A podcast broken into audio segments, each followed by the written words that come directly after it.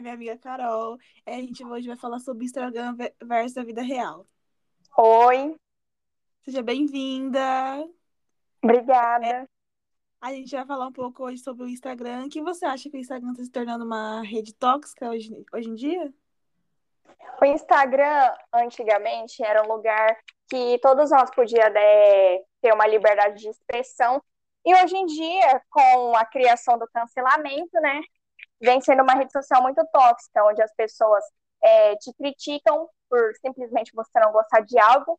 Por exemplo, elas gostam de tal coisa você fala que você não gosta, é, aí começa a surgir desentendimentos, é, começa a prática do bullying dentro da própria rede social e xingamentos, enfim.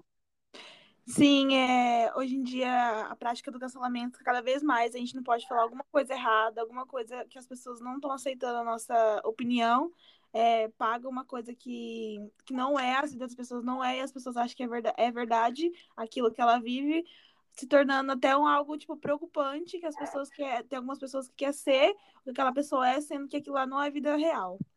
Sim, muitas pessoas hoje em dia é, estão com problemas é, pensando é, em ter um corpo perfeito, porque vê meninas é, fazendo exercícios, publicando, por exemplo, fazendo uma publicidade, ah, eu tô tomando um, um chá aqui, gente, para emagrecer. E a pessoa vê aquilo e fala, gente, será que funciona? E, na verdade, é só uma publicidade. Na verdade, a pessoa nem toma, nem toma esse chá, nem nada. E aí as pessoas, elas estão começando a ficar verdadeiramente doentes, tentando atingir o corpo perfeito, porque simplesmente o Instagram impõe isso. A própria sociedade está impondo um padrão. Então a gente se sente fora do padrão, com o corpo feio, autoestima baixa, e isso leva à depressão também.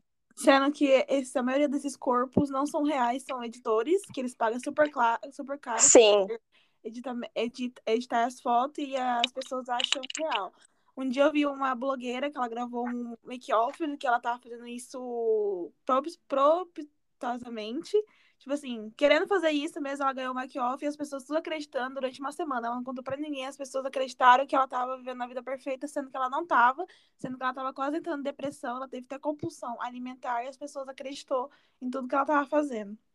Exatamente. E voltando a essa parte é, de ter um corpo perfeito, é, querer se inspirar nessas blogueiras de hoje em dia, sendo que nada do que nada do corpo delas é verdadeiro, sendo que elas fazem cirurgias para isso. Então o pessoal fica tipo, nossa, eu queria ter esse corpo, mas a realidade não é essa. Você acha que elas fazem é, foca nisso o tempo todo? Não, elas têm dinheiro e elas fazem é, cirurgias plásticas para modificar e ainda e ainda por cima é, falam para os fãs se aceitarem do jeito que é, então não é assim que é hipócrita, acaba sendo hipócrita, igual a, a, Lipoled, a Lipoled acabou sendo influência, né? Porque uma blogueira começou e outras pessoas começaram a fazer, e hoje em dia praticamente quase todas as, as blogueiras, as influencers estão fazendo.